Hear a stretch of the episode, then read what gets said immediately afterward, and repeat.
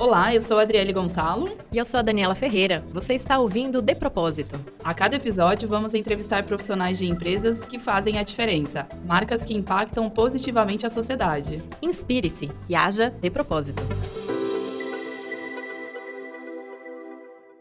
Mais um episódio do nosso podcast nessa quarentena, sendo gravado online. Oi, Dani, tudo bem por aí? Oi, Adri, tudo bem? Tô bem quietinha aqui em casa. E quem tá aqui hoje com a gente é o vice-presidente de marketing da Oracle para América Latina, Gabriel Valejo. Gabriel, tudo bem? Seja bem-vindo ao nosso podcast. Olá, tudo bem? Estou super feliz com o convite. E vamos lá, vamos bater esse papo aí que eu estou bem empolgado. Para começar, vamos entender um pouquinho como a Oracle funciona. Me explica um pouquinho mais sobre vocês, os principais negócios. Para dar um contexto, a Oracle é uma empresa americana, 40 anos no mercado, é uma empresa que já começou fazendo banco de dados e desde então começou a desenvolver produtos que eram correlatos a esse sistema de gerenciamento de base de dados. E esses produtos começaram a crescer. A gente nasceu no mundo, a gente chama de on-premise, que é o lado mais hardware, né? Então a gente lembra das grandes empresas tendo aqueles centros tecnológicos e hoje a gente está movendo tudo isso para o cloud. E com o advento cloud, a gente tem outras soluções também. Então hoje o nosso negócio não é mais só banco de dados, tem soluções para recursos humanos, para finanças, cadeia de suplementos. A gente hoje consegue fazer com que todo o negócio seja gerido, desde a da sua estrutura mais profunda dos dados até a gestão em que as pessoas, os colaboradores, onde quer que eles estejam, possam usar as soluções Oracle para fazer a empresa funcionar. Bacana. E numa empresa né, desse tamanho e com tamanha importância, qual que você diria que é o propósito da Oracle? Assim, desde a frase que resume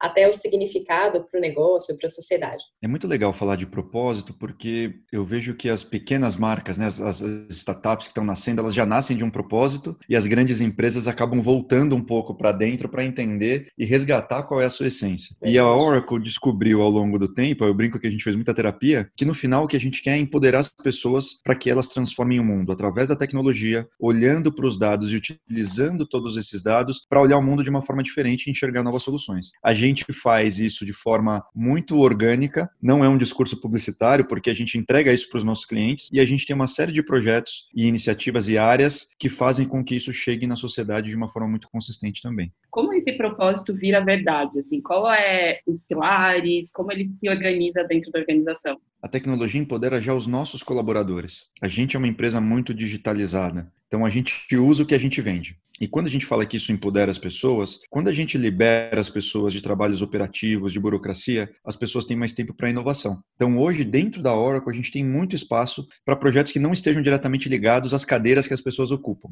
Então, essa é a primeira coisa. Mas quando a gente olha para a sociedade, a gente vê que a tecnologia ela vem como uma disrupção, ela vem para romper com uma série de conceitos a gente já vive o impacto positivo e o impacto de transformação que ela gera. E hoje, uma das coisas que as pessoas mais têm medo é que a tecnologia vai ocupar o trabalho, né? vai ocupar o cargo de muita gente, porque o lado operativo cada vez mais vai ser feito pela máquina. E a gente entendeu que nesse contexto, e um contexto que a gente não sabe qual é o futuro, né? mas o que a gente tem certeza é a tecnologia sim impacta a vida das pessoas e a gente precisa prepará-las para isso. Então, hoje, os dois principais pilares de atuação, quando a gente olha para o nosso propósito, é o pilar de educação e o pilar de empreendedorismo. Porque via educação, a gente consegue equipar as pessoas para que elas estejam mais preparadas para viver no novo mundo. E o empreendedorismo, porque a gente entende que se com a nossa solução a gente fomenta as startups a crescerem, a se desenvolverem, novos negócios vão existir, novos modelos econômicos vão existir, mais emprego vai ser gerado e com isso a gente consegue fazer com que as pessoas continuem aí produzindo e ajudando suas famílias, construindo seus sonhos e levando a vida aí adiante também. São pilares, né, que você comentou de educação e empreendedorismo, isso aqui Brasil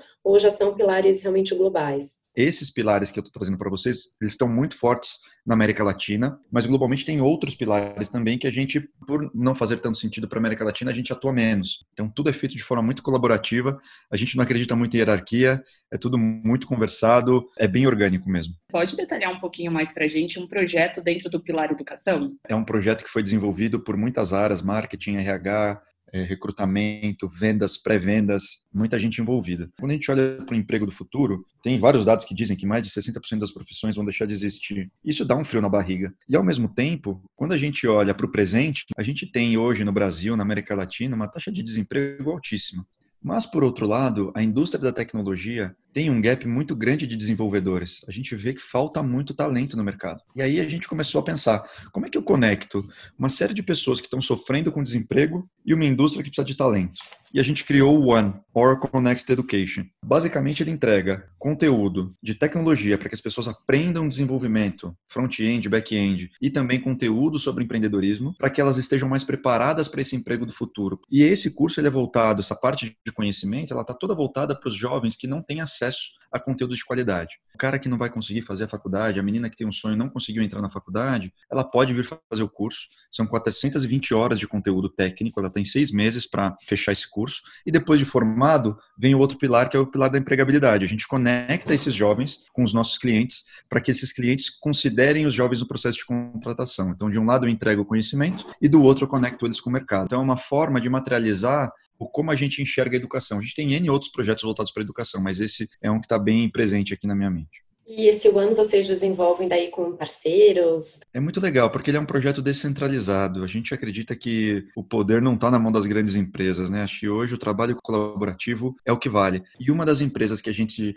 elegeu para estar conosco é a Lura, que é uma empresa voltada para a educação, para conteúdo ligado à tecnologia muito forte. Hoje o back-end, é a plataforma digital que está por trás do projeto, ela é uma plataforma Lura, levou tempo para desenvolver, mas a gente tem segurança de que é um conteúdo de extrema qualidade. Esses jovens estão sendo muito bem preparados. Qual que você diria que são as principais competências assim desses profissionais que vão trabalhar cada vez mais com tecnologia de hoje para amanhã? o que eu mais vejo, que é independente da profissão, independente da função, quando a gente fala do empreendedorismo, não é você só abrir uma empresa, ser o dono da empresa, ser o próprio chefe, aquelas frases de efeito que todo mundo usa, né?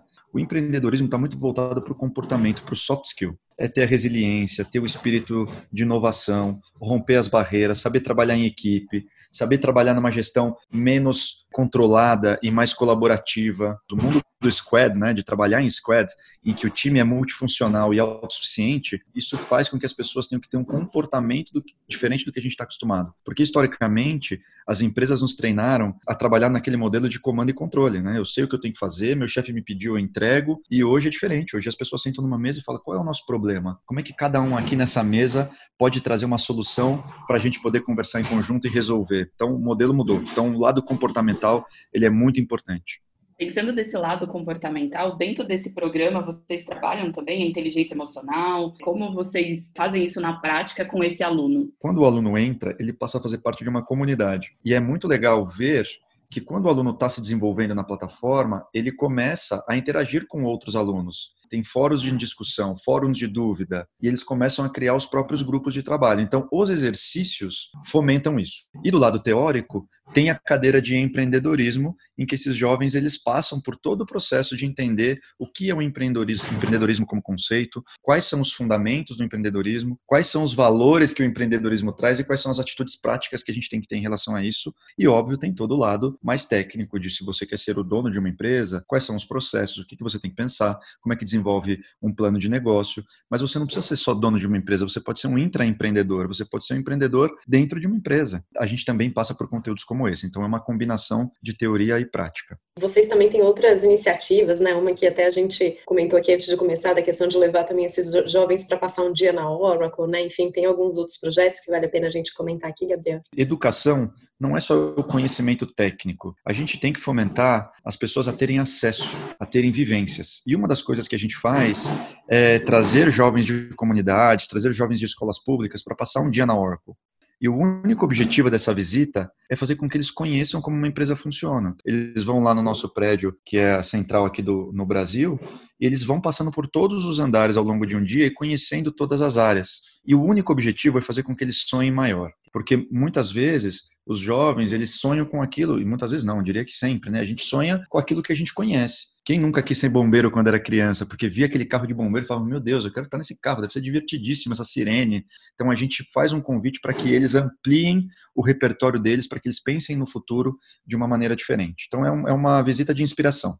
A gente sabe que empresa de TI, em geral, elas enfrentam muito do estigma de concentrar muito em homens, né? Como é a questão de diversidade para vocês? Diversidade para a gente, para nós de tecnologia, passou a ser um mantra. Eu diria que, sendo muito honesto, historicamente, a indústria da tecnologia é uma indústria masculina, é uma indústria de brancos, E isso é histórico, né? Então, para nós na Oracle, isso é um pilar muito importante. A gente vem buscando muito, a gente tem um comitê de diversidade que atua fortemente em políticas internas. Mais importa as nossas atitudes do que a camisa que a gente veste. A gente vem buscando cada vez mais ter mulheres na liderança na América Latina toda, a gente tem lideranças muito fortes hoje na Oracle femininas. A gente vê isso crescendo de forma exponencial em todas as áreas, não só em áreas como, por exemplo, recursos humanos e marketing, porque a diversidade é de todas as formas. Então, por exemplo, eu tenho uma pessoa na minha equipe, eu tenho algumas pessoas com, com limitações de saúde, mas uma delas tem cegueira. Ela é responsável pela área de uma parte da área de operações e cuida de investimentos, de todo o processo de investimento que a gente usa em marketing. Eu tenho orgulho de dizer isso, porque a gente não enxerga as pessoas pelas limitações que ela tem. As pessoas estão atuando, as pessoas estão fazendo, as pessoas estão realizando os próprios sonhos e ajudando a empresa a crescer. Não é a empresa que está ajudando essas pessoas, porque essas pessoas têm muita capacidade. No final, a diferença é que soma e que faz esse mundo da inovação ser tão, ser tão bacana de fazer parte. E na hora de, de contratar, Gabriel, vocês têm algum processo diferenciado, alguma coisa cegas, assim, que bastante gente tem feito? Isso é muito legal, porque a gente desenvolveu um projeto chamado Generation Oracle. A gente vem pensando muito qual é o executivo do futuro da Oracle. Então, uma das coisas que é super importante para atrair talento é a questão do propósito, que a gente já falou um pouquinho. Mas, por outro lado, a gente tem que quebrar os modelos de contratação porque a gente não pode acreditar que o talento é branco das melhores faculdades. O talento está em todo lugar só que tem talentos que não têm tanto acesso. O Geno, ele é um processo de contratação às cegas, em parceria com uma startup do nosso ecossistema de startup, que a gente tem um ecossistema incrível, e esse processo ele é simples, as pessoas se aplicam para a vaga, quase 70% do processo é feito sem que a gente saiba a cor, o gênero, o tom da voz, porque a gente contrata as pessoas primeiro pelos valores, pelo comportamento, pelo que as pessoas acreditam. E lá na última fase do processo é que essas pessoas se encontram e a gente realmente vê quem é quem. Então tem um filtro inicial em que a gente quebra essa barreira inconsciente que a gente tem de preconceito. É claro que chega um momento que a gente tem que ver o trabalho em equipe, o desenvolvimento técnico, tudo isso importa. Mas a gente contratou mais de 70 pessoas na América Latina e teve até uma passagem engraçada que o pai e o filho concorreram para a mesma posição. O filho acabou sendo contratado, o pai não, mas não por uma questão de idade, foi por uma questão de adequação à cultura, de adequação aos valores. Então, para nós, a gente vem rompendo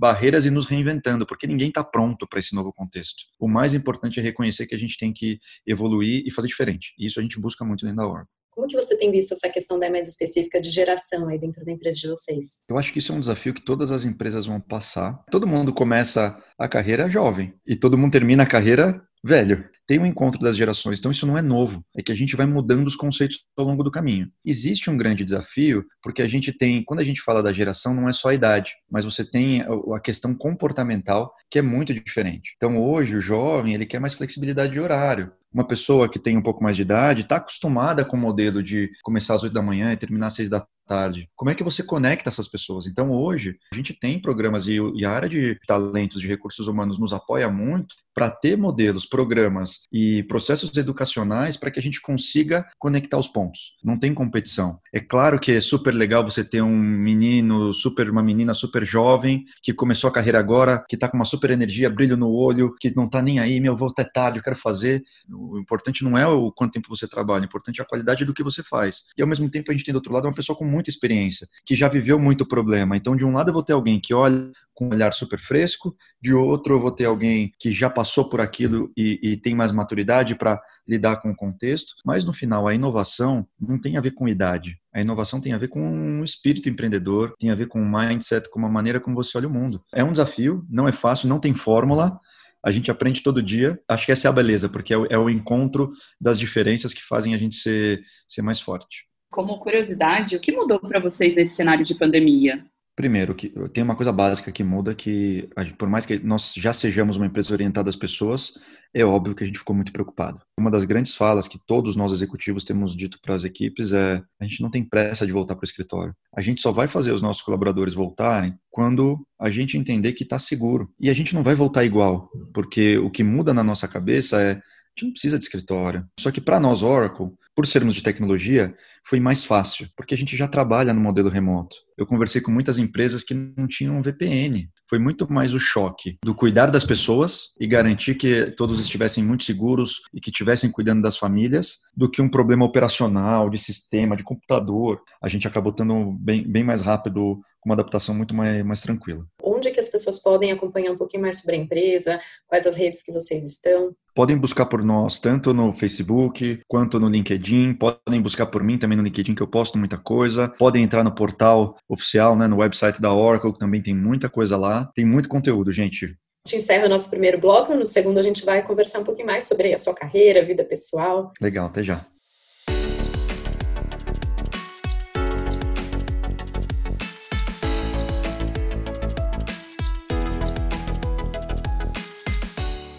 Nessa segunda parte, a gente vai conhecer um pouco mais sobre o Gabriel. Gabriel, você contou pra gente que é formado em publicidade. Como foi o início da sua carreira? O que mais te marcou nesse começo? Comecei trabalhando no Bob's, não pode ficar falando marca, fazendo publicidade, mas foi meu primeiro emprego. Com 18 anos de idade, eu já estava no mundo do marketing da comunicação comecei a trabalhar com fotografia, trabalhei em museu, que é na minha vida pessoal eu tenho banda, eu sou viciado em música, eu tenho outro lado, mas eu trabalhava já no, no, mundo da comunicação e marketing desde muito cedo. E eu me apaixonei por publicidade por conta da fotografia. Com o passar do tempo, eu entendi que eu podia ajudar mais as marcas, não só do ponto de vista da imagem, mas muito mais do ponto de vista do discurso. E aí eu passei a trabalhar em agência de publicidade. Então, grande parte da minha vida eu trabalhei em agências de todos os tamanhos e de todas as disciplinas. Eu não enxergo muito a separação das coisas, mas o mercado ainda enxerga, né? Então você tem as agências que são mais voltadas para compra de mídia. Hoje a gente tem as agências digitais, as agências que fazem eventos, as agências below the line, que é um conceito super velho, mas eu já passei por um pouquinho de tudo isso. Depois eu trabalhei em consultoria, uma consultoria de negócios dentro de uma área voltada para marketing também de forma muito forte. Com o passar do tempo, fui me desenvolvendo na carreira até que voltei para agência depois de algum tempo em consultoria e atendendo a Oracle fui convidado para ir para a Oracle. Então, conectando já um pouco da minha jornada com a minha formação, a formação é publicitária, depois eu fui estudar marketing, administração, negócios. Foi uma, uma comunhão de pontos de conexão com pessoas muito legais que me fizeram ir encaminhando aí para onde eu estou hoje.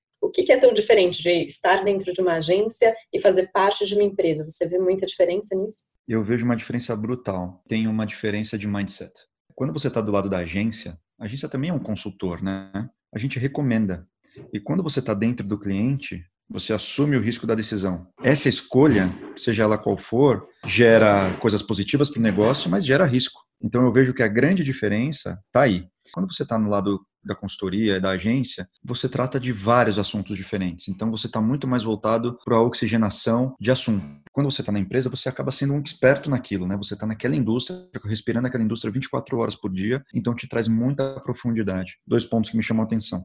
Falando desses pontos, você é super novo, né? Tem 35 anos. Como você equilibra essa bagagem no seu time, na questão de ter que liderar pessoas que são mais velhas ou mais experientes? Como é essa relação para você? Eu acho que liderança é aprender todos os dias. Eu fui aprendendo muito, porque a gente, a gente aprende na prática, né? A teoria nos dá confiança mas que a gente tem certeza que a gente vai errar, porque uma coisa é o livro, outra coisa é a, é a hora que se aplica a coisa na vida real o trabalho colaborativo, ele é o que faz a diferença, assim. Eu brinco que não existe jogo de futebol só com o Neymar no campo. O Neymar é ótimo, mas ele sozinho contra 11 não ganha nenhuma Copa do Mundo. E mesmo eu sendo super jovem, eu, eu entendo que a composição faz a diferença. Então eu tenho um time incrível. Primeiro que ninguém tem que saber tudo.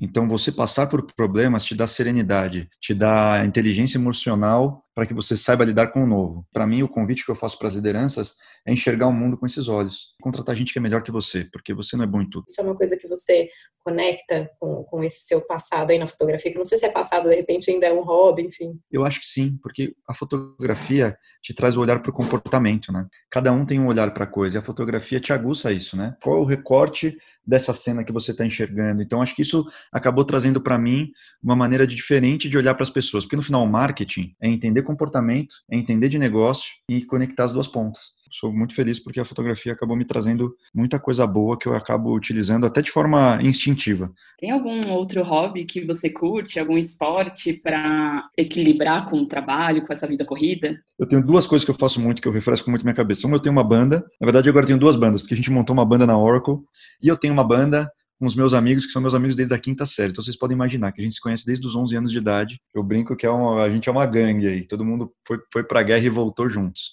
Isso é um lado do meu hobby que eu amo mesmo, assim, eu sou super apaixonado. E eu ando de skate, eu adoro esportes radicais, ando de skate. Sempre que tem oportunidade, eu adoro snowboard, eu adoro frio. Tenho me desenvolvido também nesse esporte, então são, são as coisas que eu faço que me mantêm aí energizado também. E uma outra coisa também, agora você é pai de um cachorrinho. Como tá essa nova vida com um cachorrinho em casa? Eu sempre tive cachorro, na minha família, né? Assim, eu nunca fui o dono do cachorro, era da, da, minha família. Então eu tenho uma lembrança, uma memória afetiva incrível de cachorro. Só que depois que você sai de casa, né? Você começa a morar sozinho, trabalhar muito, eu deixei de ter cachorro. E com a quarentena, falei, meu, agora é a hora, porque a fase do filhote é uma fase extremamente complexa. Então eu aproveitei. Já que eu tô em casa, por que não realizar esse sonho? Então tá sendo super legal, porque é um desafio. O nome dele é Milkshake, é um figura, é um border collie. Escolhi uma raça inteligente para poder treinar. Eu brinco que eu quero que ele aprenda a me ajudar com algumas coisas da casa aqui para a gente rachar o condomínio. Mas agora eu sou o dono de verdade do cachorro. Quem limpa sou eu, quem dá comida sou eu. Tem uma adestradora que me ajuda muito, que está sendo super legal. Está sendo uma jornada divertidíssima. Geralmente, assim, como que é a sua rotina? Você tem uma rotina? Como que você gosta de organizar o seu tempo? Para mim é exercício muito cedo pela manhã, um café da manhã super legal legal.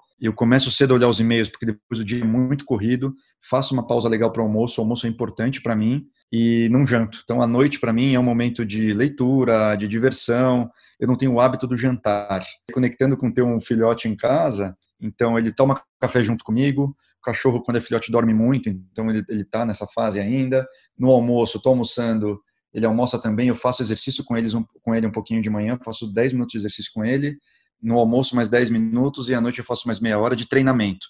Fora as brincadeiras, então está sendo super legal. E, Gabriel, e aí nesse seu dia a dia, né? Como que você faz para se atualizar? Alguma dica que você tenha de leitura, de curso aí? O meu conselho e convite é criar uma agenda específica para se atualizar. É difícil, mas comecem a seguir aquelas três, quatro pessoas, participem de grupos de amigos que compartilhem essas coisas. Então, eu estou em muitos grupos de WhatsApp com gente muito legal que a gente está o tempo inteiro trocando artigo, trocando notícia, é uma forma de você se alimentar e os seus amigos acabam sendo também uma forma de curadoria, né? Quando você se conecta com pessoas que você admira, que você acredita na visão, nos valores, um acaba transferindo para o outro conhecimento. Então eu iria nessa linha. Qual a dica você daria para o pessoal que está no início da carreira? Primeiro, o jovem tem que estar tá muito disposto, disposto ao desafio, disposto à frustração, porque a vida não é fácil, cara. A gente vem, a gente faz, pode fazer aquele discurso, discurso inspirador, mas a nossa vida é feita de muito desafio e de alguns momentos de, de muita felicidade. É que nem no parque de diversões, o momento da montanha russa é o mais legal, mas você tem que pegar filas, tem que ficar no sol, tem que tomar chuva, o sapato machuca o pé. A nossa vida é assim. Precisa buscar conhecimento o tempo todo e tem que estar aberto à inovação. O que eu digo de aberto à inovação? Porque hoje, né, tem, tem até um post outro dia que falava assim, ah, o brasileiro tem essa coisa de dizer, ah, o meu, meu maior defeito é que eu sou perfeccionista. Não existe perfeição na vida, não existe ser humano perfeito e não existe perfeição no trabalho. Então a gente tem que estar muito aberto para a inovação no sentido de testar, errar, aprender e inovar, e errar rápido. E ao mesmo tempo eu sempre falo para os jovens também que tem que ter paciência, porque as coisas acontecem no tempo certo. E é muito importante a gente se solidificar em muitas etapas do processo. E por muita energia. Eu sou um cara, não tenho vergonha nenhuma de dizer, eu estudei em colégio público, eu tive bolsa na faculdade, estudei numa faculdade ótima, uma das melhores do Brasil. E o mais importante para mim foi sempre pôr a energia no que eu acredito e me empenhar muito. Então, falar inglês, eu não precisei morar fora para falar inglês. Falar espanhol, não precisei morar fora para falar espanhol, mas eu tive que estudar. Teve uma época que, para dar um boost no meu inglês, eu estudava. Eu estudei quase três anos, todos os dias, de segunda a sexta, das sete às onze da noite. Tem que se empenhar. Então, assim, cara, dedicação acima de tudo. As coisas não vêm de graça. Excelente, Gabriel. E, bom, daria para, como você falou, né, ficar conversando por horas aqui. A gente chegou ao final aqui do, do nosso podcast de hoje. Você mencionou que está bastante atuante no LinkedIn. Tem alguma outra rede que você também quer deixar aí para o pessoal continuar te seguindo? Ou a banda vai fazer algum live, alguma coisa assim? Sobre a banda a gente vem discutindo, porque tem o lado da paixão, mas tem o lado da razão, porque a gente está gravando músicas, mas live talvez a gente não faça, porque para a banda fazer uma live tem que estar tá junto.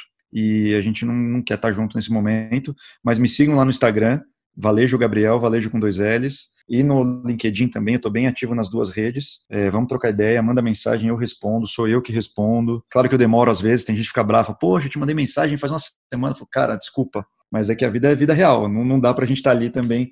Não é minha profissão, eu não sou blogueiro, eu não sou influencer, eu sou um profissional de marketing trabalhando para uma empresa que tem demanda, então, mas estou super aberto, podem ir lá bater papo, pode fazer pergunta que eu estou super afim de, de trocar ideia com todo mundo. Já agradeço o convite de vocês, que o papo foi ótimo, adorei.